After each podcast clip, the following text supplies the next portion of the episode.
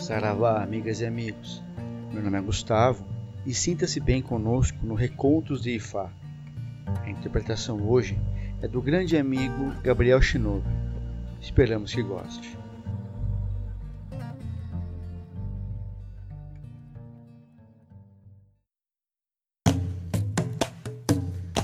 Na terra criada por Obatalá, em fé, os orixás e os seres humanos trabalhavam e viviam em igualdade.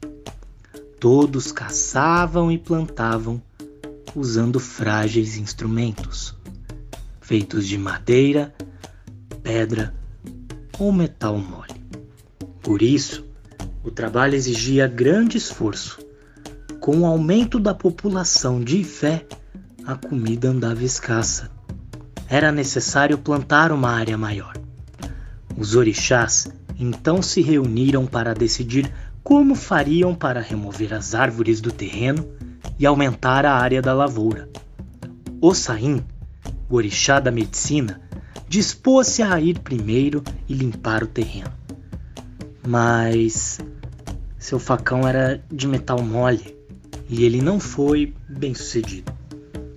Do mesmo modo que o Saim, todos os outros orixás tentaram, um por um, e fracassaram na tarefa de limpar o terreno para o plantio. Ogum, que conhecia o segredo do ferro, não tinha dito nada até então. Quando todos os outros orixás tinham fracassado, Ogum pegou seu facão de ferro, foi até a mata e limpou o terreno. Os orixás, admirados, perguntaram a algum de que material era feito tão resistente facão. Ogum respondeu que era o ferro, um segredo recebido de Urumilá. Os orixás invejavam Ogum pelos benefícios que o ferro trazia, não só a agricultura, como a caça e até mesmo a guerra.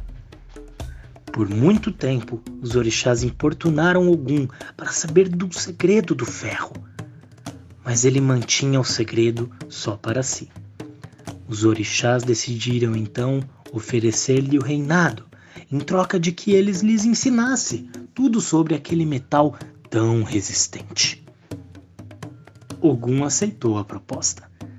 Os humanos também vieram a Ogum pedir-lhe o conhecimento do ferro e Ogum lhes deu o conhecimento da forja.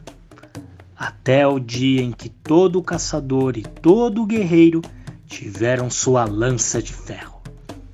Mas, apesar de Ogum ter aceitado o comando dos orixás, antes de mais nada, ele era um caçador. Certa ocasião, saiu para caçar e passou muitos dias fora numa difícil temporada. Quando voltou da mata, estava sujo e maltrapilho. Os orixás não gostaram de ver seu líder naquele estado. Eles o desprezaram e decidiram destituí-lo do reinado. Ogum se decepcionou com os orixás, pois, quando precisaram dele para o segredo da forja, eles o fizeram rei. E agora diziam que não era digno de governá-los. Então Ogum banhou-se, vestiu-se com folhas de palmeira desfiadas, pegou suas armas e partiu. Num lugar distante chamado Ire, construiu uma casa embaixo da árvore de Acocô e lá permaneceu. Os humanos que receberam de Ogum o segredo do ferro não o esqueceram. Todo mês de dezembro celebram a festa de Yudê Ogum. Caçadores, guerreiros e muitos outros fazem sacrifícios em memória de Ogum. Ogum é o Senhor do Ferro para sempre.